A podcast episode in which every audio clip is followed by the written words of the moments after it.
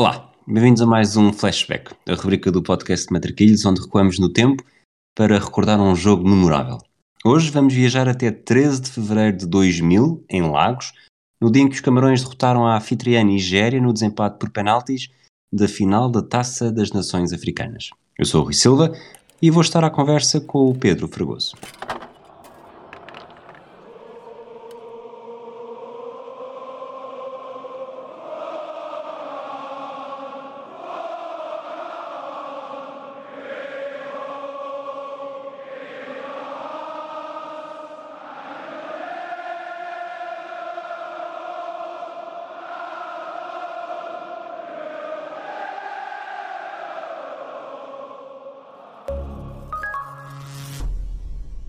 Olá, Fragoso. Olá, Rui. Bem-vindo de volta ao Flashback. Obrigado, é sempre um prazer. Tu vendeste bem, disseste que reservaste este jogo. Reservaste este jogo, não, reservaste um jogo da CAN, eh, mais ou menos há uma semana, para, para assinalar o início desta competição que, mais uma vez, não tem transmissão para Portugal. É a segunda vez consecutiva que não tem?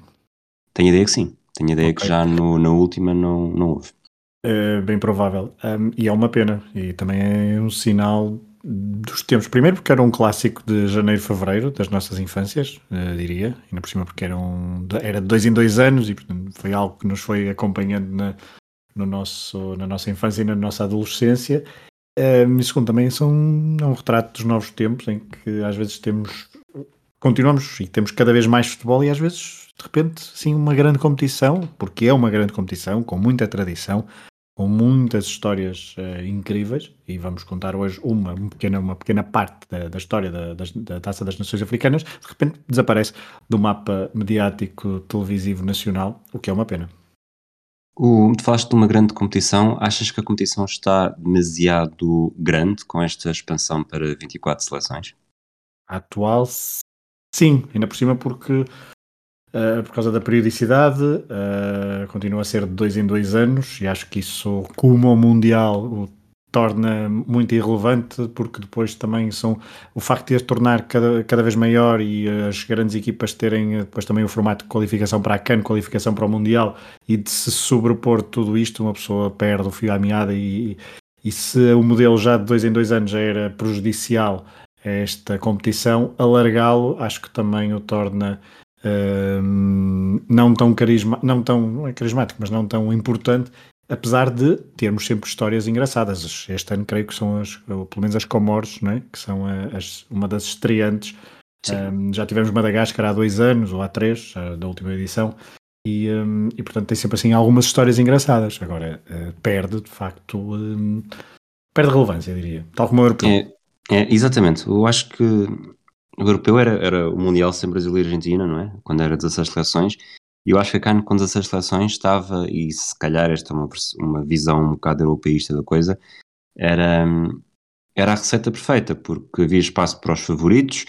Em princípio, nunca havia um favorito, a não ser que houvesse um grande, um grande desastre, nunca havia um grande favorito a falhar e tínhamos, havia espaço para segunda linha, segundas linhas que, que acabavam por trazer essas boas histórias. E eu, de todas as carnes, aquela que me marcou mais foi de 2006, estava na faculdade, estava de férias nesse mês, portanto vi mesmo tudo e mais alguma coisa. E, e lembro que nessa, por exemplo, havia uma grande seleção da Guiné, Guiné-Conakry, em que, e, e que ao mesmo tempo todos os jogos havia um grande interesse em ver, porque ou tinham uma grande seleção com grandes jogadores, ou tinham estas histórias de seleções que estavam num ponto alto da sua geração e por isso tinham lá chegado.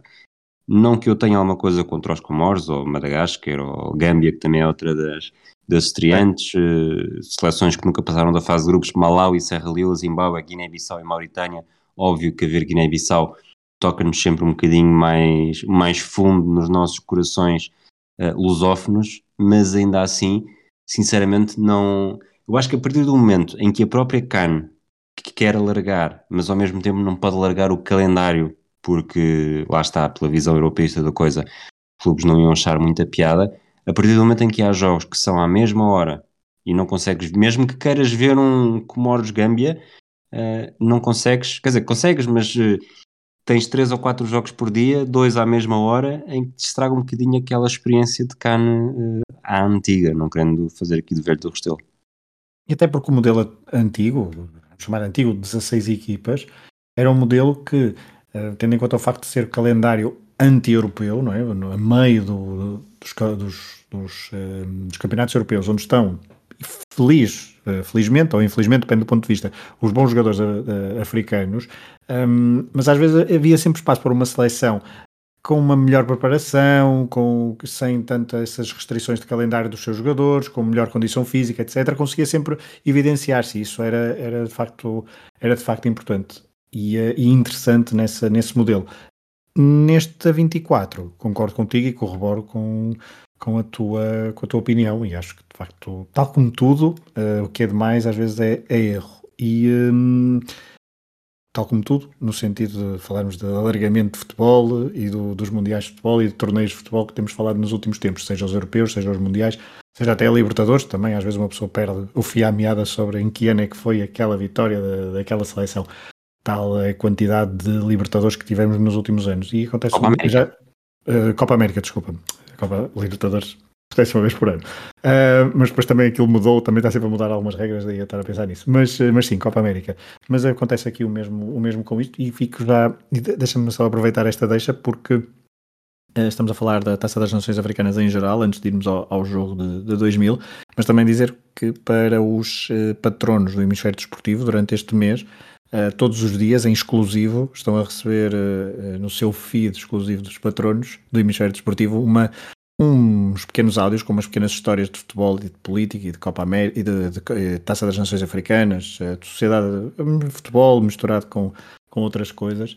Um, são episódios aproximadamente 5, 10 minutos, alguns mais curtos, outros mais longos, exclusivo para patronos, www.patreon.com.br. Se quiserem ter acesso a conteúdos exclusivos, este mês estamos a dar, em mês de Cannes, estamos a dar histórias uh, da Cannes. Muito bem, está feita a promoção. Vamos então pegar na máquina do tempo para 2000, uma final entre Nigéria e Camarões. Algo que digo já que depois, se quiseres comentar, são as duas grandes seleções africanas desta década, de, desta nossa primeira década de, de ver futebol. A Nigéria estava numa das melhores fases da sua história, tinha-se estreado em mundiais em 94, chegou aos oitavos de final, deu aquele grande momento do Yekini a festejar nas redes da baliza, repetiu o apuramento na fase de grupos quatro anos depois, em França, numa fase de grupos onde se destaca a vitória sobre a Espanha, um, talvez um dos jogos mais marcantes desse, desse Mundial, sobretudo na fase de grupos. Além disso, tinha sido campeão olímpica em 96, derrotando Brasil nas meias e Argentina na final nos dois últimos jogos. A nível continental, o caso mudava um pouco de figura, depois de vencer a Cana em 94, foi o seu segundo triunfo. A Nigéria não quis viajar para a África do Sul em 96, depois de a ditadura militar de Sani Abacha ter sido criticada por Nelson Mandela, numa das histórias que já, tem, já temos disponíveis para patronos. Como resultado desta, deste boicote a 96, foi excluída da participação em 98. Em 2000 voltou a participar, organizou a final conjuntamente com o Ghana. O selecionador neerlandês João Bonfrère, que estava na sua segunda passagem pelas Super Águias, depois de ter levado a equipa ao ouro olímpico. A equipa ainda tinha muitos resistentes dessa geração, Ikpeba, JJ Okocha, Olissé, Canu, em alguma das grandes estrelas, numa comitiva que tinha um jogador a atuar em Portugal, o benfiquista Samuel Okunovo, e o ex-Sporting Emmanuel Amunique, e ainda um destaque não jogador que tenha pesado por Portugal, mas que nesta altura era bastante visível, sobretudo da geração do, do CM e depois do FM, um adolescente de 18 anos chamado Julius Agaoa, que na altura era muito promissor e depois acabou, diria eu, ser um bocadinho eh, flop, pelo menos nos principais campeonatos europeus. Não sei que comentário é que tens a fazer a esta Nigéria, assim mais global. Mais global é isso mesmo. Hum, é destacar de facto o, a tendência da, da, Nigéria em perder finais uh, da CAN, vamos primeiro por aí. Uh, já tinha dois títulos, é verdade, em 1980 e 1994, como disseste há pouco, uh, mas também tinha três finais perdidas, duas delas com os Camarões, ou seja, os Camarões e a Nigéria já se tinham encontrado em finais em 84 e 88. A Nigéria também tinha perdido a final de 1990 frente à Argélia, portanto, estamos aqui a falar de uma geração de 90 que não é tão boa como a de. não é tão. é melhor do que a de 80, mas estamos a falar, claro, de uma evolução do futebol nigeriano, como tu disseste, que chegou ali ao ponto reboçado em mil, na, na, década de 90. Há, de facto, a eliminação frente ao Roberto Baggio em 1994, que marca um bocadinho Um, depois é uma derrota marcante no futebol nigeriano. Aprenderam muito com essa, com essa derrota. Depois falaremos um bocadinho disso durante o jogo por causa de uma outra solução tática ao longo do, do da partida, porque João Bonferrer era adjunto do selecionador holandês em 1994 que orientou as Super Águias, a Nigéria. Em relação ao plantel, um, do guarda-redes, eu estava à espera, não estava à espera, mas uh, estranho não ver Peter Ruffay, não é? porque é sempre uma, uma referência para nós, eh, mas eh, não, já não estava, já não estava nesta. E que falta nesta, fez? E que falta fez, exatamente, e que falta fez. Uh, ele que tinha estado no Mundial 98, salvo erro. E, um, mas de resto, o que tu disseste, subscrevo. De facto, tem aqui alguns jogadores que se mantêm desde 94. São, são seis jogadores que já em 94 Uh, tiveram uma presença importante e que se, se prolongam até 2000, Finidi, Adepoggio, Okocha, Olizé, Amunica e Eikpeba, se bem que a Amunica ao longo deste torneio tem uma presença muito escassa de utilização um, ehm, por parte do selecionador Bonferre. Um, ehm, depois, uh, lá está, um, ehm, Atlanta 96, tu já falaste dos, dos, dos jogadores mais influentes e, e, de facto há aquela nota de HOA que depois falaremos um bocadinho ao longo do, do jogo porque era, eh, foi uma espécie sempre de arma secreta lançada, lançada do banco e que foi importante na, na caminhada da, da Nigéria até à final. Não sei se vais por aí. Damos mais à frente, vamos agora primeiro fazer a visão okay. global dos Camarões. Não tinham o mesmo brilho recente da Nigéria, mas pareciam ter um estatuto mais consolidado tinham conseguido a estreia mundiais em 82 e oito anos depois deram origem a uma série de quatro presenças consecutivas. E se entre 94 e 2002 nunca passaram da fase de grupos, em 90 tornaram-se uma favorita dos fãs ao atingir os quartos de final, perdendo de forma dramática para a Inglaterra num jogo que também já foi uh, flashback aqui no Matraquilhos com o David Souto de Assis. A nível continental, tinham tido uma década de luxo nos anos 80, com dois títulos e uma final alcançada, mas esta década de 90 tinha sido marcada por fracassos, desde a qualificação falhada em 94 à eliminação na fase de grupos em 96, passando por uma derrota nos quartos em 98. O selecionador era Pierre Lechantre, um homem com pouca experiência como treinador, mas que pertencia aos quadros da Federação Francesa de Futebol quando foi recrutado. A equipa, digo eu, não tinha tantos nomes fortes como a Nigéria, mas não deixava de ir a jogo com figuras como Rigoberto Song, ele que se tinha estreado no Mundial dos Estados Unidos como adolescente, um dos mais jovens, Mark Vivian foi e Lauren, sem esquecer uns ainda desconhecidos, ou pelo menos um bocadinho mais desconhecidos, Samuel Eto'o de 18 anos e Jeremy de 21 anos, ambos nos quadros do Real Madrid, embora Eto'o já estivesse emprestado ao Mallorca. Não sei para onde é que queres comentar? Queria comentar no facto de duas coisas, que é, enquanto a Nigéria estava na tal geração em ponto de rebuçado, os Camarões estavam aqui numa transição já não havia Roger Milá, um, e essa, essa tal década de 80, essa década gloriosa do, dos Camarões, estava a esbater-se e estava aqui numa fase de transição geracional uh, e estavam a despontar então os jovens jogadores, como tu disseste, Samuel Eto'o, também Olembe, Olembe que tem 29, uh, 19 anos, Lauren tem 23, Rigoberto Song que tem apenas também 23 anos, um, Pierre Romé 21, Jeremy 21, o próprio Marco Viven foi, era dos mais experientes e tinha 25 anos. A média de idades desta seleção é de 23 anos, portanto, estamos a falar de uma média eh, de idades bastante baixa. O, dos, o mais experiente, se quisermos, era Patrick Mboma, que estava no Cagliari nesta altura, que já tinha passado alguns anos no, no PSG, mas que estava aqui apenas a fazer a sua segunda CAN, tinha estado na França 98, mas não é, era, foi a, a grande competição do Patrick Mboma, a primeira grande competição continental de Patrick Mboma ao serviço, do, ao serviço dos Camarões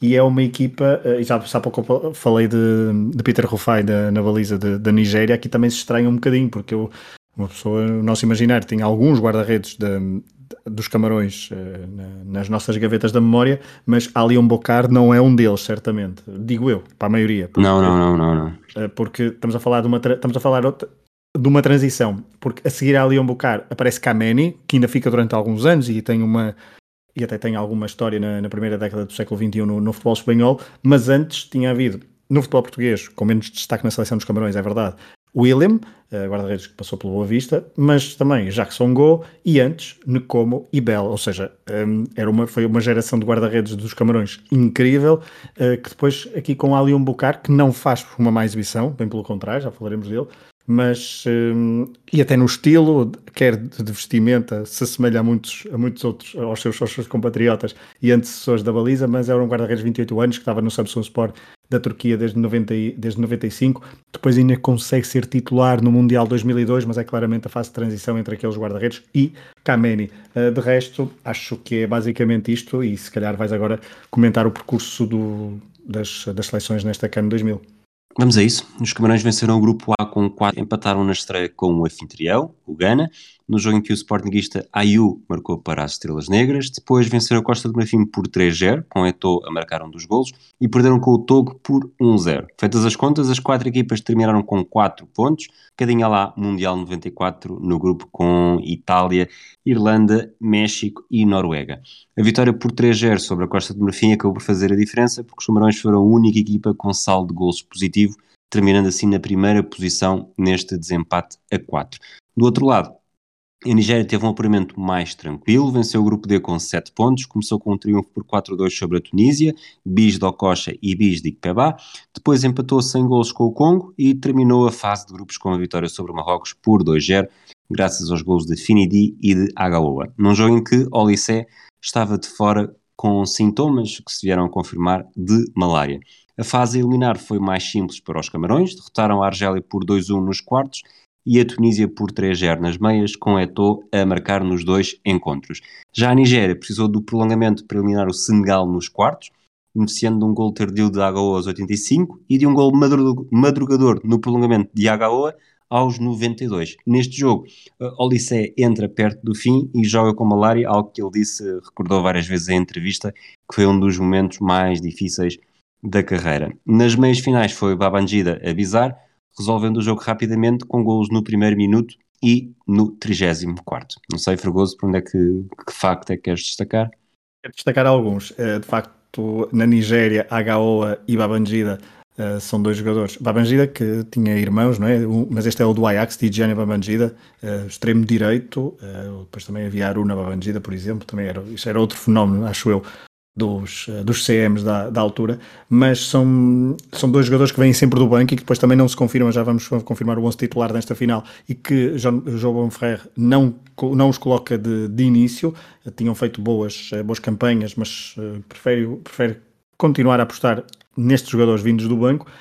Em relação ao jogo em que o HO bisou frente ao Senegal no, nos quartos de final, o segundo golo em que ele marca no início do prolongamento é um golo que há uma história em que os adeptos pensam que, que é gol de ouro, que havia a regra do gol de ouro. Exatamente. Uh, e acharam que, que, o jogo já tinha acabado e houve uma espécie de, de invasão de campo, mas houve, houve, ali alguma confusão. Estamos em 2000, em 2000, no Euro 2000, por exemplo, havia gol de ouro. Uh, portanto, não era nada de, de normal considerar. Em França, 98, uh, houve gol de ouro. Portanto, não era nada normal pensar-se isso, mas na CAN não havia gol de ouro, como se comprovou com esta, é com, este, com este jogo, porque a Nigéria teve de jogar até aos 120 minutos com o Senegal e a conservar então a vantagem para chegar depois às meias finais, onde bateu confortavelmente a África do Sul. Quanto aos Camarões, eh, de facto, eh, há um golaço para verem, se quiserem, de Patrick Mobá eh, frente à Costa do Marfim, por 3-0. Há um Eto'o que não, é, que, é, que, não é titular em todos os jogos, portanto, nós estamos a falar de um jogador indiscutível. Samuel Eto'o não é um jogador indiscutível para esta altura, é muito jovem, uh, vai, vai alternando a titularidade com, com José Desi Rejo ou com outros uh, ou, uh, ou, com outros colegas e portanto um, fica também essa nota e ele vai alternando a titularidade é titular sim na final um, o 3-0 frente à Tunísia só para dizer é contra nas meias finais são três golos que surgem apenas na segunda parte com Patrick Mbobá a fazer um bis o outro gol é de Samuel Eto'o Vamos então para os 11 iniciais uh, deste jogo. A Nigéria alinha com Ike Chorunmu na baliza, uma defesa com Godwin Okpara do lado direito, dois centrais Furo e Tariba West, Celestino Babayaro na esquerda, o meio campo tinha Finidi George à direita, JJ Okocha a sair do lado esquerdo para o meio, não, não, se, não se perde muito tempo naquele, naquele lado, uh, Mutiu Adepoio e Sandei Olissé no meio, e um ataque com Nuanco Canu e Rafael Chucu na frente. Os Camarões jogam muito perto de um, de um 5-3-2 desdobrável, uh, ali um Bucar já falámos na baliza, nas laterais Jeremy à direita e Salomão Olambé, dois jogadores bastante rápidos. O Olambé mais rápido, o Jeremy mais locomotiva a, a avançar na, nas alas, o, o Rigobert Song um pouco como central mais, mais livre e também depois a, a lançar o jogo. e dois centrais mais de marcação, o Pierre Njanka e o Raymond Calá. No meio campo, o Marty Vienfo, grande, grande patrão, uh, a coordenar o jogo, Lauren pela direita, Pierre Vomé pela esquerda, e depois, mas a jogarem muito, muito por dentro também para permitir. Interiores, interior direito e interior esquerdo, se quisermos. Exatamente, para permitir a, as avançadas dos dois laterais que falámos há pouco, e depois um ataque com Samuel Eto'o e Patrick Mboma. É isso mesmo. Uh, Estranha-se. Primeiro, há duas coisas que se estranham, nós vamos falar certamente sobre isso. Lauren, que nós estamos habituados, uh, habituamos-nos a vê-lo depois no Arsenal como defesa direito, praticamente, um, aqui ainda não era Lauren, uh, na camisola não era, não era Lauren, tinha o apelido e tinha cabelo, portanto uh, era um jogador que aqueles que só viram o Arsenal dos Invincibles se calhar não o reconhecem logo à primeira e teriam de, uh, de confirmar com, com, com outro tipo de dados, mas os Camarões de facto com um sistema muito muito uh, coeso e a partir sempre muito mais uh, na profundidade e no contra-ataque com a tal rapidez que falavas, quer de Jeremy, quer de Olomé, mas também de Omé e de Lauren, que não eram propriamente lentos. Um, bem pelo contrário. Do lado da Nigéria, aproveitar Celestino Babayaro, que era um lateral muito, que dava muito mais profundidade do que ocupar pelo lado direito. O Cocha, como tu disseste, partia, era, era um vagabundo, não, quase não estava uh, no, no lado esquerdo, Finidi sim mais preso. Uh, depois Canu funcionava quase como pivô. A titularidade de Chukwu é, é, uma das surpresas, porque a Nigéria é um, é um jogador que, que, não tinha sido sempre titular, tinha sido algumas vezes titular ao longo do torneio.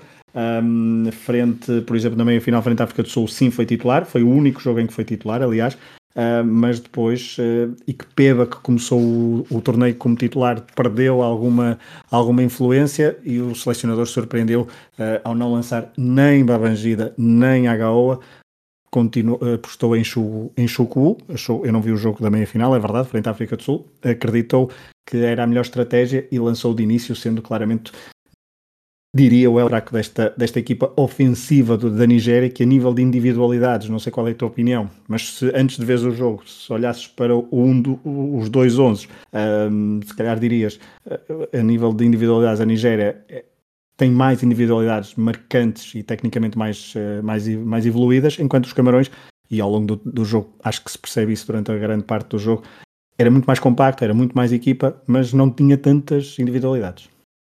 Concordo plenamente. E achas que daqui a uns anos, ou, ou mesmo agora, que tecnicamente são só o jogo feito com 4 anos de diferença, achas que os camaroneses e os nigerianos estão a fazer um flashback no, no melhor, pod, no melhor podcast, não, num podcast uh, africano de futebol, a dizer que, pois, olhando para o 11 de Portugal, os jogadores parecem melhores, mas realmente os mais equipa? É isso. com, a, com, a, com, a, com o aliciante, acho que não dissemos isso, é que estamos a falar de dois países vizinhos. Um, Nigéria e Camarões fazem fazem fronteira um com o outro e portanto há ali também aqui uma questão de rivalidade, mas essa é uma boa comparação entre Portugal e a... Hum, quer dizer, não tanto porque assim, nos Camarões acho que depois não houve nenhum Eto'o grego, não houve nenhum, o próprio Jeremy tem uma boa carreira no Chelsea, Rigobert Song é, uma, é um esteio defensivo do, do futebol africano durante, durante muito tempo, só tem 23 anos nesta, nesta altura, mas de facto há aqui jogadores que depois não, não têm grande grande continuidade. E até via-se, vai-se ver e vai-se verificar isso durante o jogo, as próprias alterações que surgem do banco e as próprias alternativas que o selecionador francês, eh, o selecionador nacional francesa dos Camarões tem no banco é muito menor do que a seleção, do que o treinador holandês, ou neerlandês, se quisermos, que, hum, que tem no banco do, da, da Nigéria. Isso também é uma, é, uma diferença, é uma diferença substancial. Mas lá está, volta à ideia inicial. As Camarões estão numa fase de transição uh, de geracional, enquanto a Nigéria já está aqui. Se calhar uh, já, já, já tinha atingido o pico, mas ainda tinha aqui jogadores muito, muito fortes. Eu acho que já estava claramente em, em fase descendente em queda, e, esse, yeah, e esse é um dos problemas quando na nossa memória, quando vemos estes jogos, a não ser que seja uma memória muito e consigamos perceber que, que em 2008 a população de Portugal já estava claramente naquele final de ciclo, é nós olharmos e vermos eh, Olissé, Canu, Ikpeba e afins, não, não é simplesmente ter, ou seja, o nome do jogador não vale o mesmo em 94 e em 2000.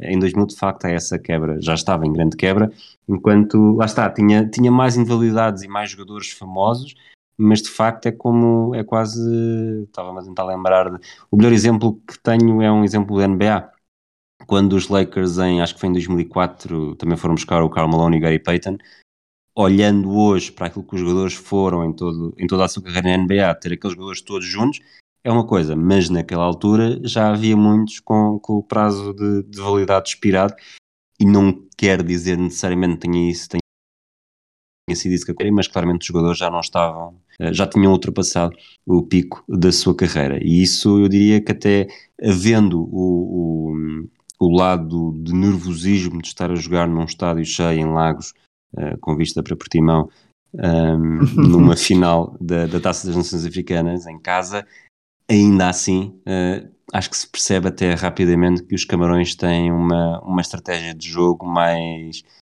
mais cínica, mais pragmática e, ao mesmo tempo também mais prática para fazer a diferença.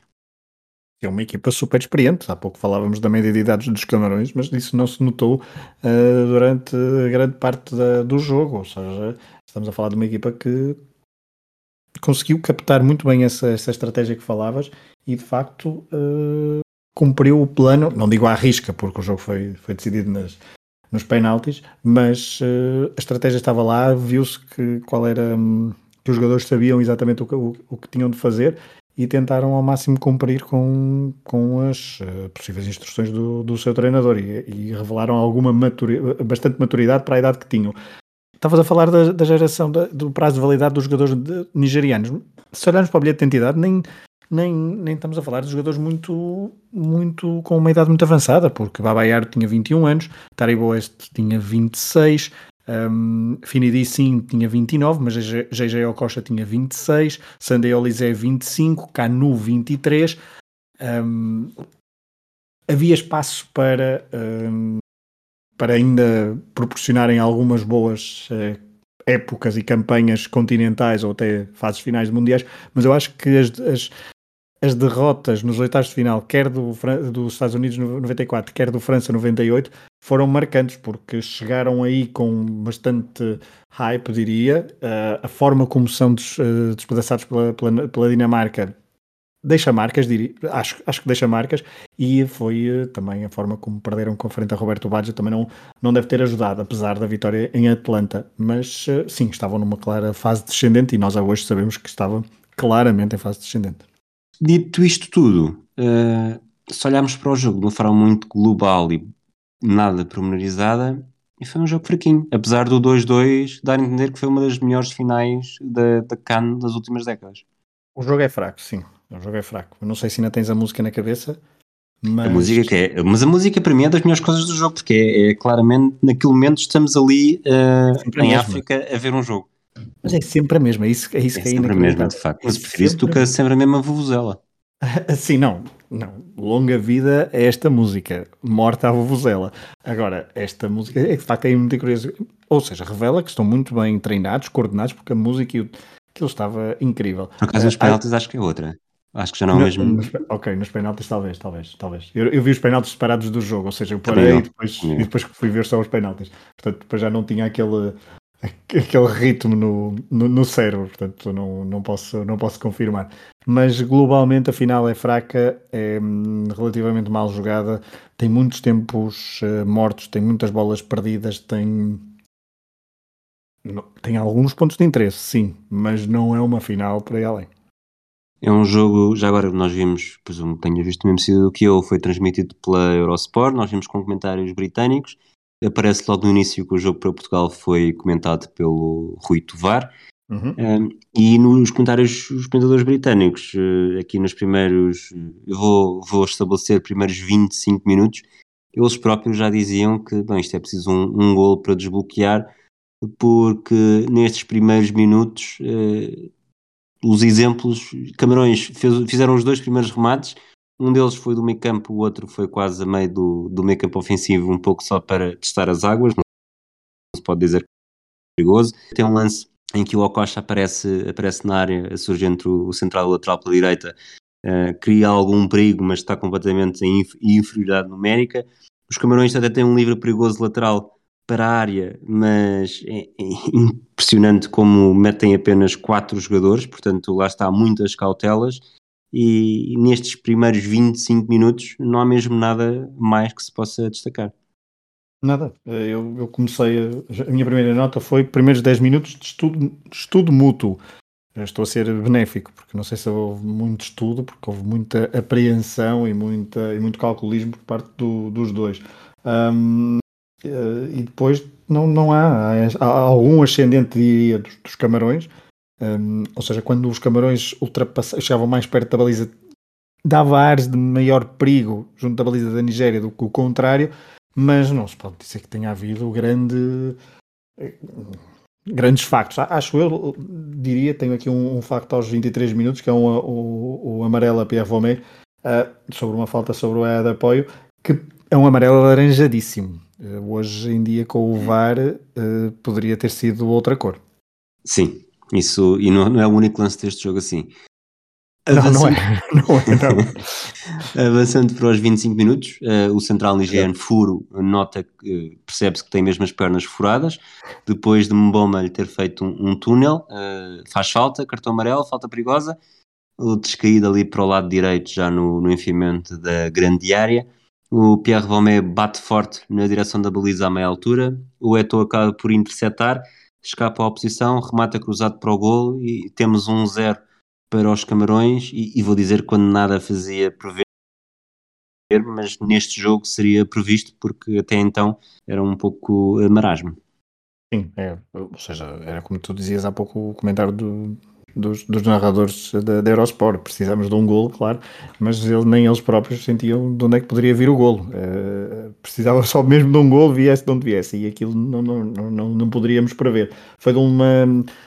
É de uma bola parada, certo, mas é uma jogada um, muito típica dos Camarões neste, nesta partida, que é uma bola em profundidade nas laterais. Mboma e, e Eto'o não tinham grande posição fixa, tinham bastante mobilidade, caíam muito nos flancos para baralhar a marcação dos defesas nigerianos, que andaram sempre um pouco à, à toa para marcar os dois avançados uh, de, dos Camarões, e, um, e nasce assim, e nasce depois com uma, uma boa fase, tem uma, um nó, dá um nó em, em furo, e um, faz falta o defesa nigeriano, e depois uh, há o lance da bola parada, e há o golo, uh, e há um golo que desbloqueia que os narradores queriam, desbloqueia de facto a partida. A Nigéria logo a seguir dá, sobe imediatamente no terreno, nota-se isso, sobe no terreno, sem grandes consequências, é verdade, até porque uh, a jogada principal a seguir ao primeiro golo uh, dá golo. Dá golo e dá golo novamente para os Camarões, até uma jogada bastante interessante de bola corrida. Eto'o arrasta os defesas consigo numa, numa flexão da esquerda para o centro, Mboma faz a desmarcação no sentido oposto, acaba por isolar-se uh, pela esquerda, remata também com o pé esquerdo e mais uma vez, se no lance do primeiro gol tinha conquistado a falta depois de passar bo a bola por entre as pernas de Fur, desta vez rematou por entre as pernas de, de Choron, que fica muito mal visto na fotografia. 2-0 para os Camarões, uh, a Nigéria completamente aos papéis e neste, neste momento a Nigéria estaria mesmo obrigada a fazer mais porque os Camarões estavam de cadeirinha. É, estavam de cadeirinha e uh, eu, eu acho que sentiram naquele momento que não era ter a final ganha, mas tinham dado um passo muito importante, porque não tinham deixado a Nigéria reagir ao golo e a reação foi um 2-0, e ainda por cima com aquele, não é o frango, mas é mal batido, vamos chamar de mal batido, um, o remate não sai assim tão potente, mas é uma belíssima jogada entre Eto'o e Mboma, e um, parece offside, não, não conseguimos ter a certeza por causa sim, do, sim, sim. Um, do ângulo depois do, do, que temos a repetição, mas parece que Mboma parte em posição ilegal. Um, mas lá está, os Camarões estavam de repente, o jogo estava a precisar de um abanão e o, os Camarões não dão um abanão, dão um senhor abanão com 2-0 e isto podia ter feito muita moça aos jogadores nigerianos. Ainda assim, nos, eh, até aos 40 minutos, portanto este gol foi aos 31, até aos 40, há três jogadores nigerianos perto do gol. Aos 33, um livre para a Nigéria, em que Olissé praticamente do mesmo sítio, tudo bem que aqui foi bola parada, mas praticamente do mesmo sítio onde tinha feito aquele gol a Zuiza Reta em 98, dispara um míssil que passa muito próximo do posto direito. Depois há uma jogada pelo lado esquerdo que termina nos pés de Okocha, mas o remate sai à figura, e acho que aqui foi mesmo a melhor oportunidade da Nigéria até então. e dois minutos seguintes foi a vez de, de Furo estar mesmo muito, muito próximo do gol, mas do autogol, em que depois de um cruzamento da esquerda do Bomé, ele desvia e a bola bate com estrondo no próprio poste, e, e na recarga Eto'o uh, permite a defesa a Choruno, aquilo que podia ter sido 3-0 e provavelmente aqui o jogo ficava mesmo, talvez, uh, pensar se ia, se isto houvesse um 3-0 aqui, o jogo ficava perto de estar decidido. E eu não percebi se tu já falaste do segundo lance, depois também por volta dos 43 minutos, que também há quase o 3-0, um, com o guarda-redes nigeriano a sair precipitado da baliza, o Boma corta a bola e o Eito uh, tem a baliza aberta, mas está fora da área, uh, tenta o remate, mas o remate sai mesmo muito fraco e desenquadrado.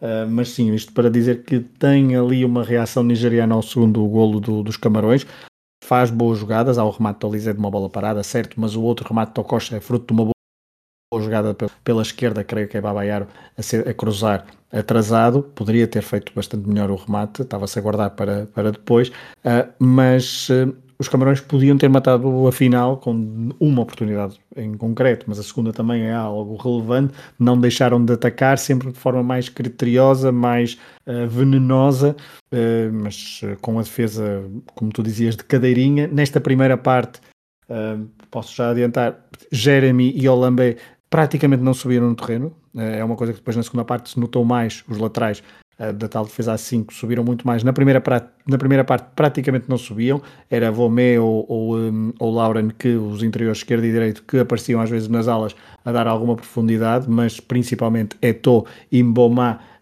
com movimentações uh, confundir a defesa nigeriana.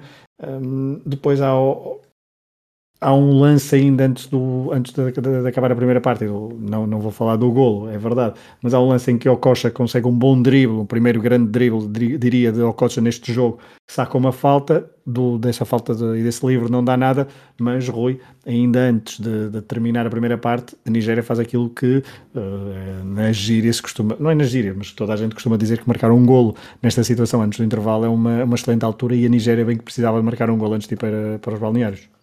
É, depois de dois momentos em que os Camarões estão muito, parece, muito próximos de fazer o 3-0, eh, os adeptos passam um momento de alívio por não estar 3-0 para um momento de esperança redobrada por conseguir fazer o, o, o 1-2 em mais uma jogada uh, muito boa, talvez a melhor jogada da Nigéria até então.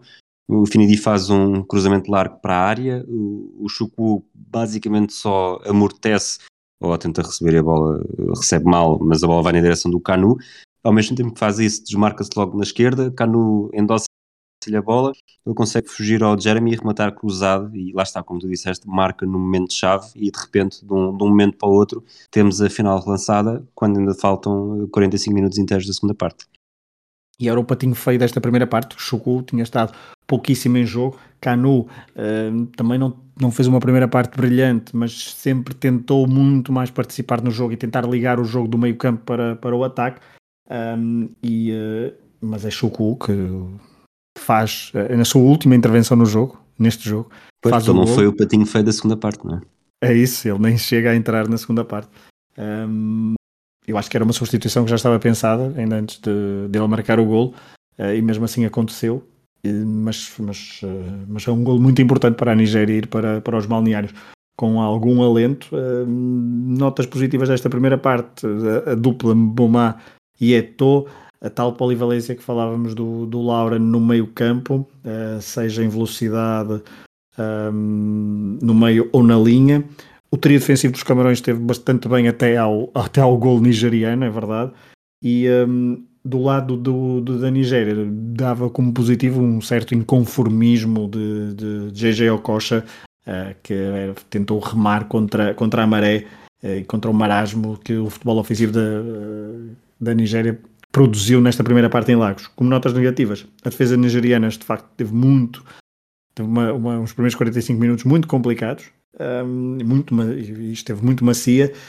Há pouco já disse que Jeremy e Olambé de facto subiram muito pouco no, no terreno. Chuku, patinho feio, mas consegue o golo. E pouco Finidi, estava à espera de mais Finidi.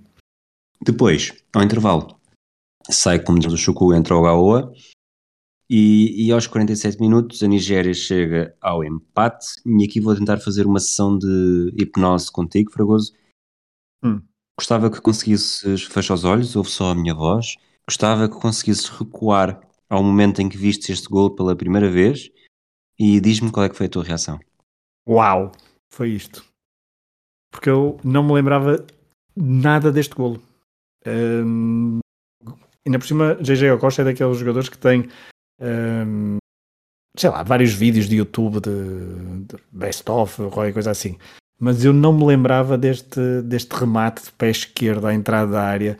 Um, uma coisa incrível. Uh, e é pena, acho eu, não termos. Uh, foi engraçado fazer essa sensação de hipnose, porque uh, aquela música de fundo às vezes perde-nos um bocadinho o barulho do estádio e as reações do, do, do, resto do público. Porque aquele remate é de facto uma, uma não sei, não é? é difícil de escrever. Uma obra-prima. É, é, uma obra-prima de GG Ococha, do nada, mas era aquele jogador, ainda por cima. Este, este jogo transporta-nos muito para a infância, não só porque nós estávamos na infância, mas porque as camisolas eram todas um tamanho, dois tamanhos a, a, a abaixo ou acima. Acima. Acima, claro. Acima do, dos jogadores, eles tinham. Então Babangi aqui entre, ele tinha, ele tinha a manga a 3 quartos, claramente.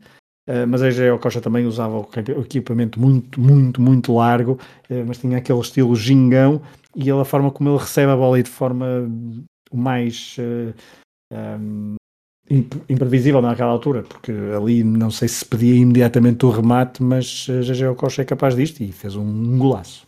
Achas que este, que é claramente para mim o melhor momento do jogo, foi também o pior que podia ter acontecido ao jogo nesta altura? Olha, Sebo o teu ponto. Um, eu ao ver este, eu sabendo o resultado final ao ver o jogo e depois de ver a primeira parte, a primeira, o primeiro quando vi este golo uh, e no momento em que foi, eu pensei a Nigéria agora vai partir para cima, vai dominar a segunda parte inteira um, e os camarões vão sentir o golo, uh, vão recuar e vão tentar defender ao máximo uh, e vão aqui ou ali tentar o, a sua sorte. Mas a Nigéria depois disto também não, não tem assim uma uma segunda parte por aí além. E as melhores oportunidades diria que são dos Camarões ao longo de toda a segunda parte. E os Camarões fazem uma segunda parte bastante. Não, não é bastante melhor do que a primeira, porque a primeira foi algo.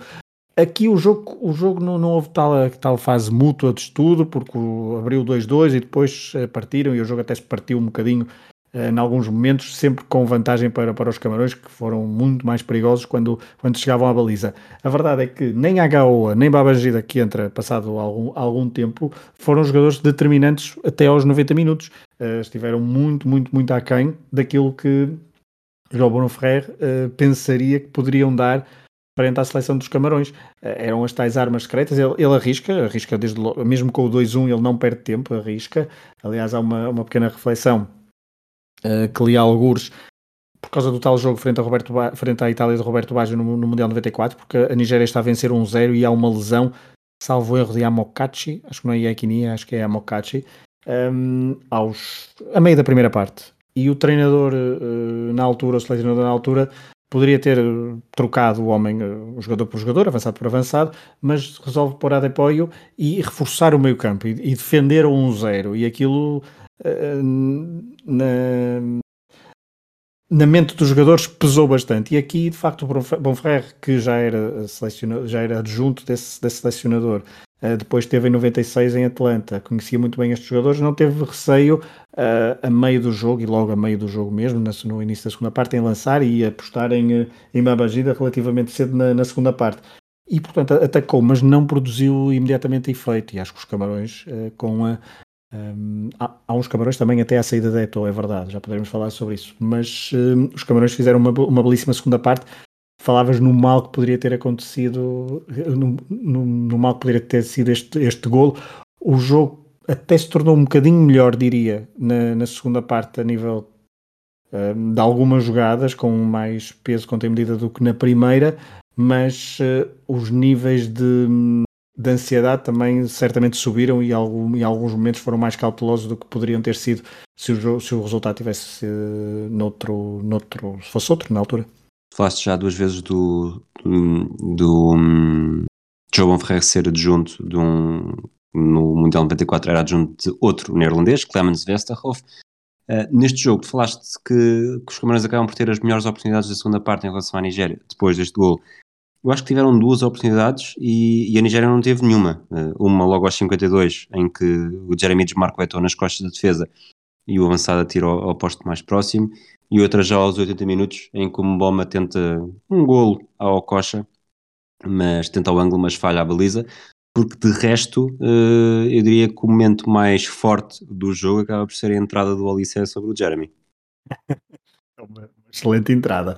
Um, é, é, bastante forte e é incrível como, como não há ali nenhuma expulsão. Ele que depois também é poupado no prolongamento, mesmo ao final da partida da, da expulsão, mas, mas é uma entrada fortíssima e concorda. Há também uma, uma jogada.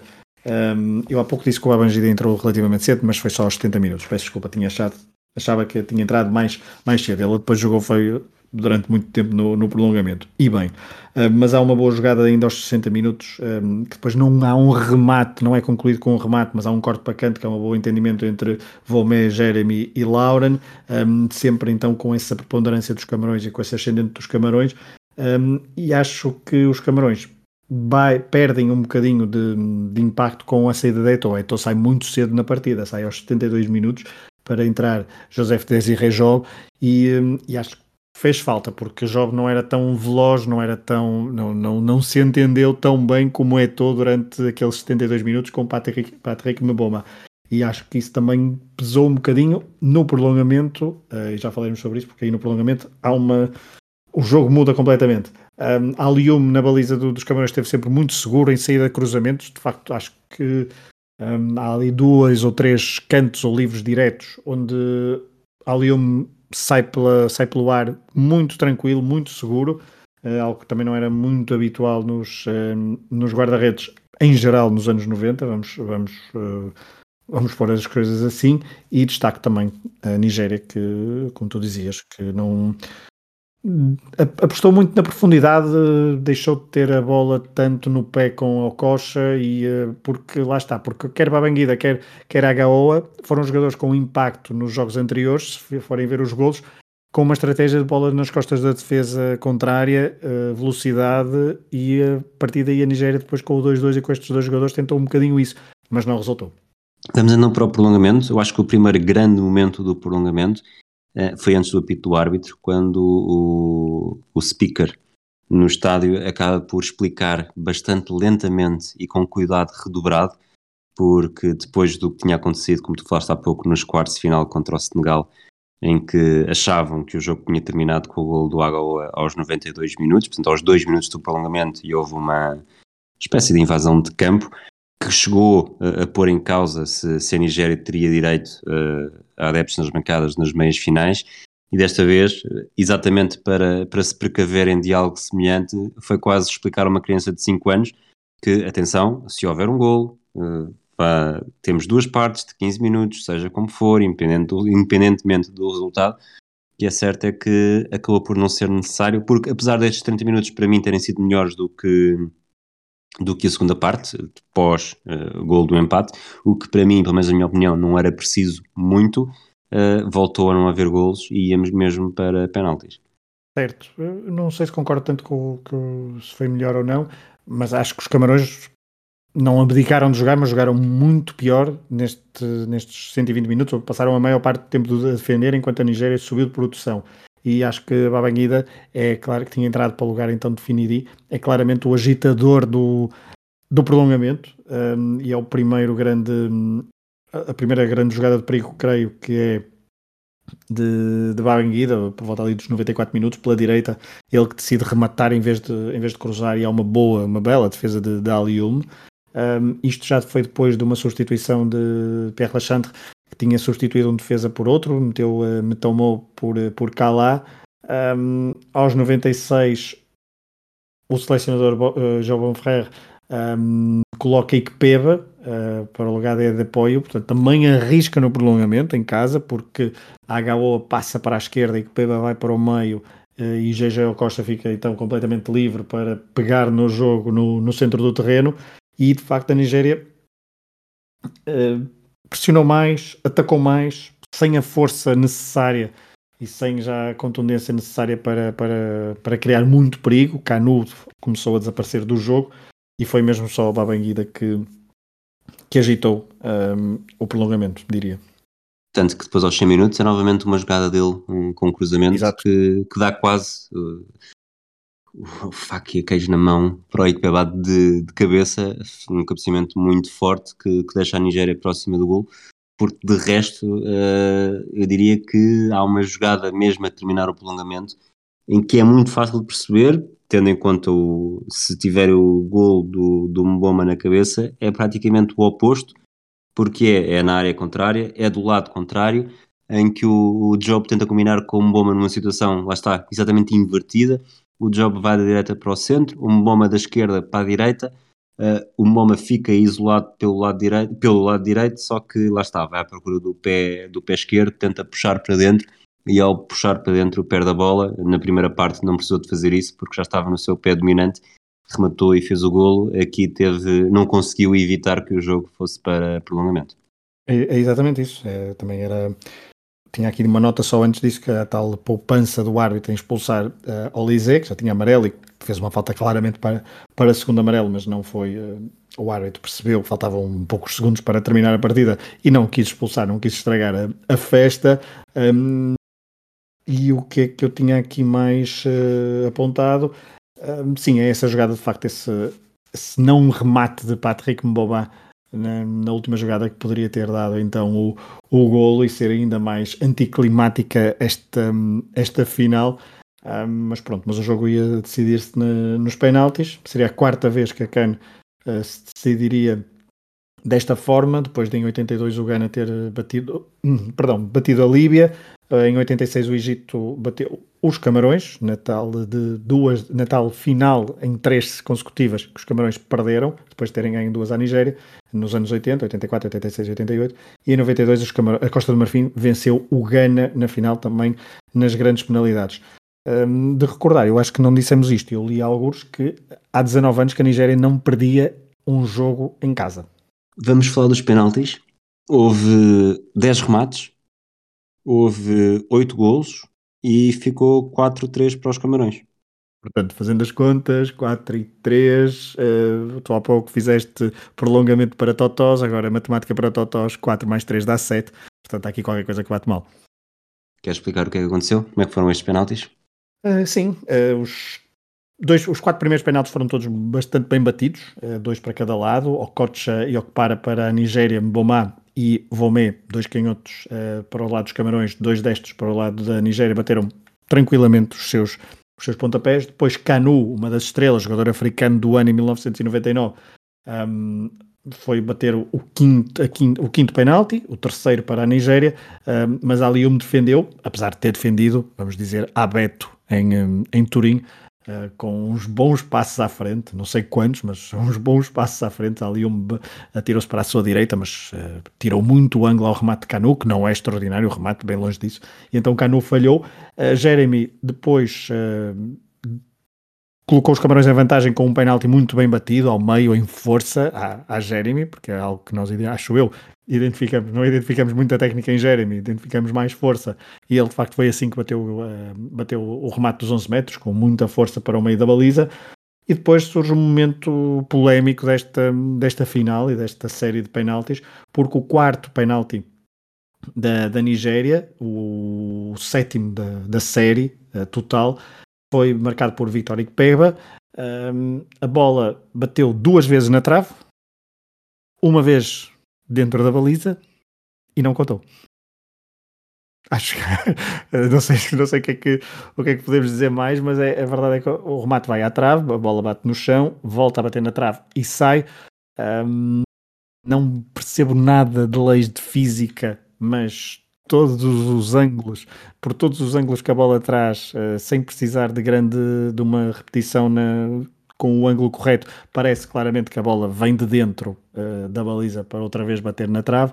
Uh, e a verdade é que houve ali uma. Os próprios comentadores que não estão no estádio nunca perceberam muito bem se o, se o gol tinha contado ou não. Um, o próprio Ikpeba, quando remata, não pede golo, ele não pede golo, ele mete as mãos à cabeça e não há não sei se é por causa da música ou não, mas não há assim, não se percebe se há um grande clamor popular uh, contra o facto do Arte não ter dado o gol.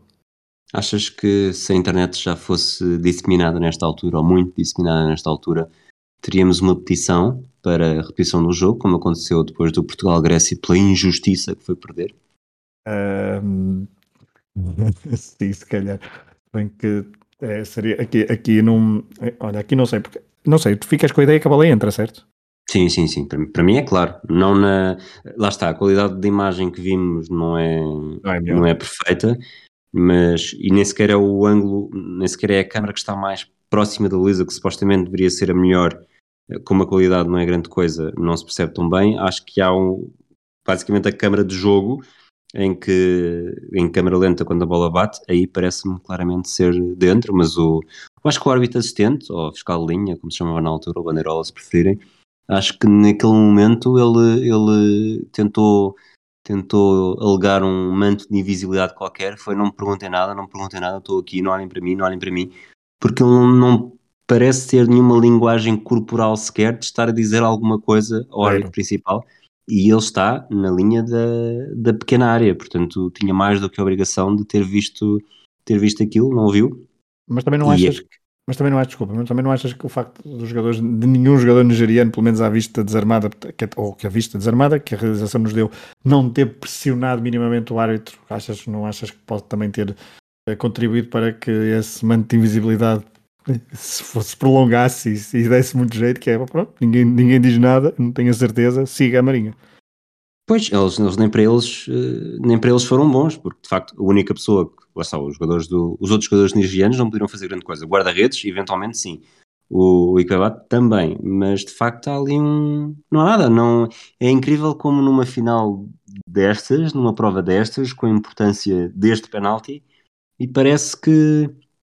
Tudo bem, como tu disseste, os comentadores não estavam lá, mas nós estamos até ao, ao remate decisivo, e já agora vamos avançar. O Marco Viviano foi depois uh, tenta rematar colocado, mas uh, demasiado colocado e falhou à direita. O Olissé engana o guarda-redes e faz o 3-3. E no último penalti dos 10 uh, eh, primeiros, o Rigoberto Song atira alto para o lado direito e dá a cana aos Camarões.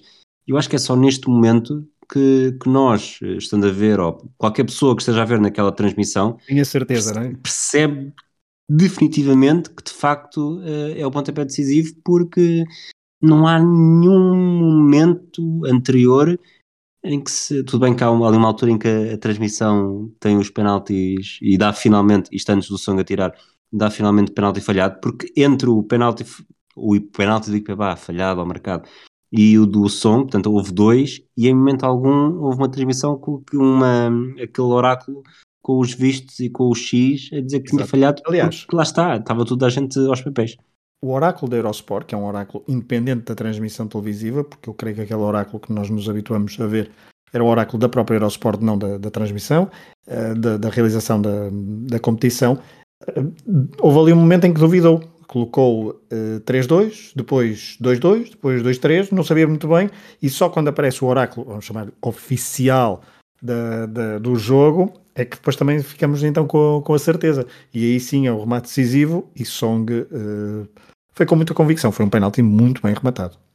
Foi, e, e, foi, e é o único momento desta final que eu tenho memória de alguma vez já ter visto. Eu acho que não vi esta final, uh, faz sentido, tendo, tendo sido 13 de fevereiro de 2000, provavelmente estava nas aulas, e quer dizer, deve ter sido fim de semana. Domingo, portanto, Sim, Era véspera de dia dos namorados, se calhar estavas nervoso. Eu às vezes estou nas aulas ao domingo, está bem? Ou então, eu já disse, era véspera de dia dos namorados, estavas nervoso. Em 2000 estava. Uh... olha, olha, eu, eu era bem capaz. Não, não, eu não, eu, não, 2000 é muito cedo. Sim, tu nesse ainda ias ficar de castigo. Mas... Exatamente. Se calhar já tinha, Mas... se calhar foi castigado nesta altura. Mas afinal, 2002, lembro-me, até por causa dos equipamentos, dos cabarões. Mas de facto, este, este penalti do Song, eu sei que já o tinha visto, provavelmente mesmo só este momento, de, relacionado também com a carreira dele, de ter visto, porque tudo o resto, nem mesmo o gol do, nem mesmo o gol do Okocha. Não, é isso. Não, também não, não, tinha, não tinha qualquer ideia. Um, lá está, porque não, se calhar por não ter Mundial nesse ano. Um, lembro perfeitamente em 2002, como houve Mundial, um, o Senegal também chega à final. Já, já conhecíamos um bocadinho mais, porque havia os previews das, uh, das competições, das, o que, é que tinha acontecido, e era mais uh, impactante. dois em dois anos, este, este, tipo de competições, a memória perde, perdemos algumas referências. Uh, ao, longo do, ao longo do processo. Um, e, portanto, eu diria que não, não, também não tinha grande, grande memória.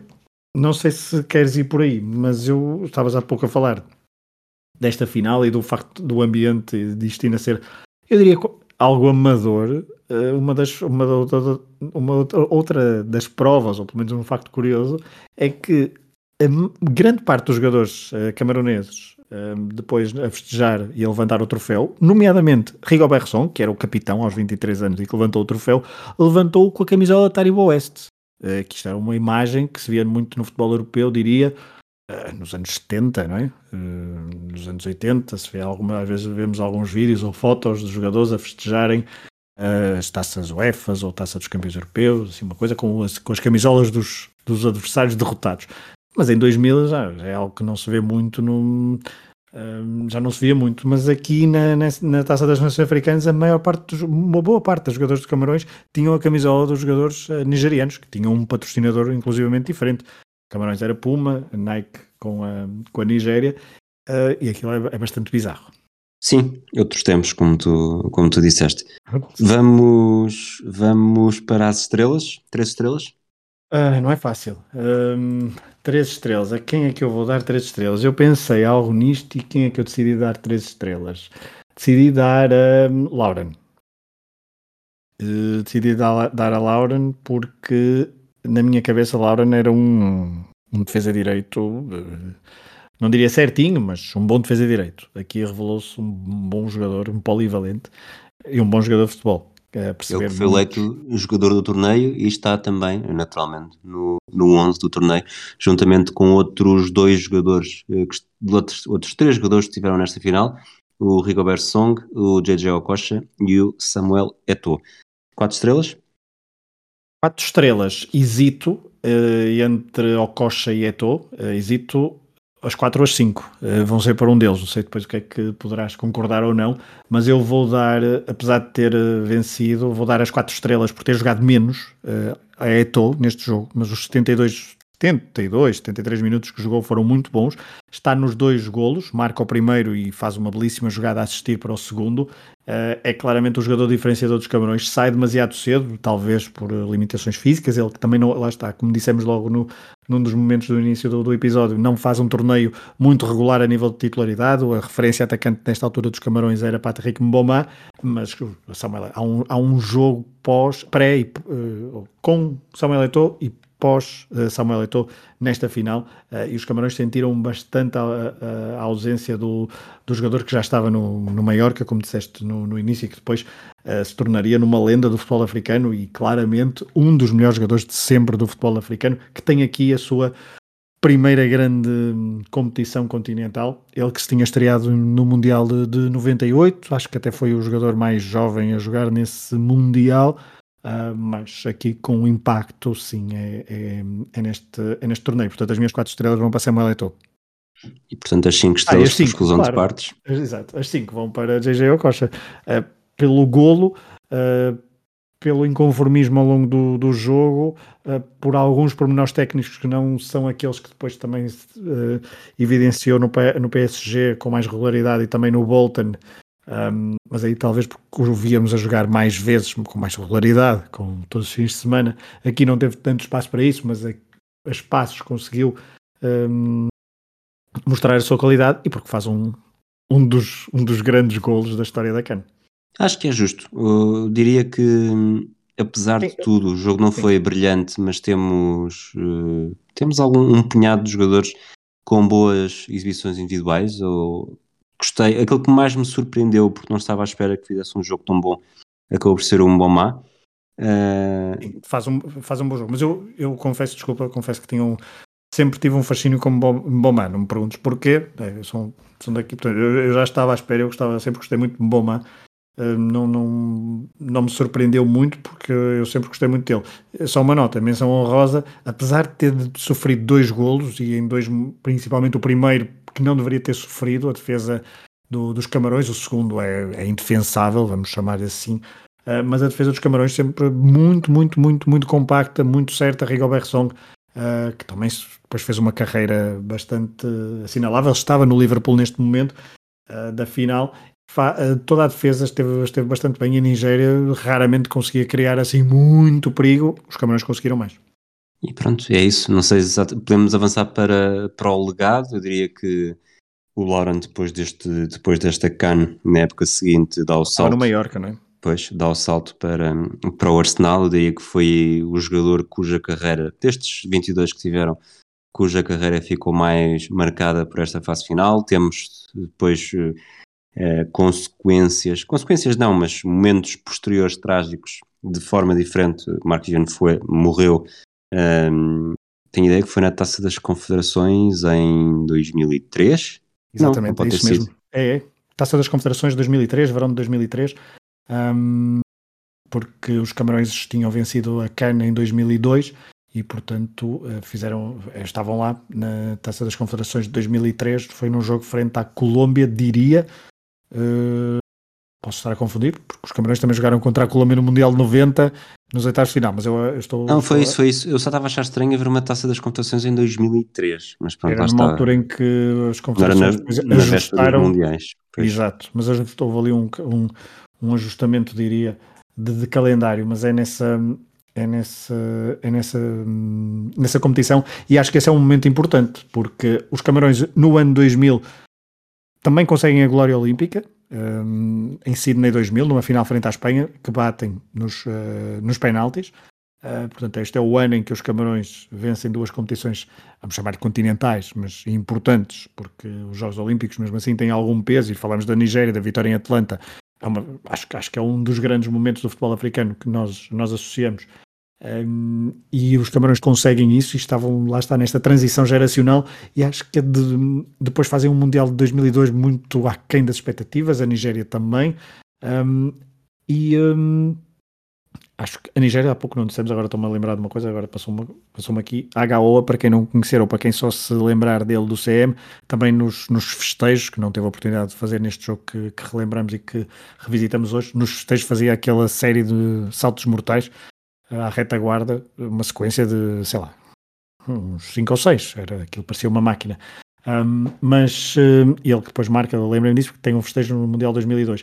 Mas os Camarões, eh, voltando ao raciocínio, têm uh, um bom ano 2000, 2002 não tem grande, grande impacto, 2003 a morte de Marc Vivien foi, poderá ter uh, marcado esta geração eh, que depois uh, diria que o futebol africano, uh, se estas duas seleções, não sei se concordas, que no nosso imaginário de, de, infância e adolescência eram as grandes seleções africanas, depois disto nunca mais tiveram um grande, um grande resultado e foram substituídas por outras seleções, nomeadamente a Costa do Marfim e, e uma outra seleção, se calhar não contando não com tanto impacto, mas a Argélia também, também, o Ghana, exatamente, o Ghana que é antes da nossa geração, que também tem muito impacto, ah, e há pouco esquecemos de dizer, a Nigéria tinha sido, tinha sido campeã do mundo de sub-17 uh, em 93, portanto também a aproveitar ali. É, foi uma década de 90 incrível, é de facto uma conjugação in, incrível de, de fatores e de, e de, talentos todos na mesma geração e aproveitar e teve alguns pontos altos que não os soube aproveitar, infelizmente, nos Mundiais. Camarões tiveram a tal quebra e nos últimos anos acho que o protagonismo do futebol africano tem sido mais para as Costas do Marfim, o Ghana, a Argélia, que venceu a Taça das Nações Africanas em, 90 e, em 99, em 2019, o próprio Egito com o, o aparecimento de Mohamed Salah a, a, e o Egito, sabemos bem, é o rei da, da CAN. A Zâmbia também tem ali uma vitória na, numa CAN, apesar da Nigéria também ter vencido em 2013 2013, os Camarões em 2017, mas sem jogadores e sem uh, um grande impacto geracional no conjunto como quer esta Nigéria de 2000, quer os Camarões também do, de 2000 tiveram, diria, no, no futebol, uh, na sua globalidade. Minha última nota é para um jogador que marcou a penalti neste jogo e marcou bem, o Pierre Romé. Depois, em 2005, uh, eh, numa história que tu sabes bem, até já contaste no Matraquilhos, acabou por ser decisivo forma trágica nas aspirações camaronesas. Sim, Arthur Jorge uh, não, deve, uh, não deve ter bons sonhos com o Pierre Vomé, porque é isso, estávamos a falar da morte de Marc Vienvienfoy e a, a, geração dos Camarões uh, não vai depois ao Mundial 2006, e creio que já era, foi pela primeira vez desde 86, Desde 82 que, o, que os Camarões falhavam. Eles falharam 86. Ah, falharam 86, ok. Tiveram 82, falharam 86 e depois, sim, desde 90 que estavam sempre. Estavam sempre, exato. E uh, estavam, eram claramente a potência, uma das potências do futebol africano, e falham com o tal uh, penalti de Pierre Vomé, de, de, pé esquerdo, no último, na última jogada do encontro, praticamente, frente à. Agora estou a esquecer. Egito, exato. Quem beneficiou foi a Costa do Marfim. Um, e a Costa Marfim depois foi ao, ao Mundial. Um, mas era Arthur Jorge o selecionador e aquilo foi um, foi um, um, um desastre coletivo da, da nação da, dos Camarões. Mais alguma nota antes de acabarmos? Não, uh, gostei muito de ir fazer um, um jogo da, da cana aqui no flashback. Depois da estreia do futebol feminino, a estreia de não de, de um jogo com africanos, porque já tínhamos tido, lá está, Inglaterra Camarões do Mundial 90, mas um jogo da Taça das Nações Africanas. Quem sabe qual é que será a próxima estreia dentro desta rubrica flashback do Matraquilhos. Fragoso, há bocado já vos disse tudo. Se quiserem apoiar o Hemisfério Desportivo, podem ser patronos em www.patreon.com barra Desportivo. Todas as ajudas são bem-vindas. Nós voltamos nos próximos dias com mais episódios.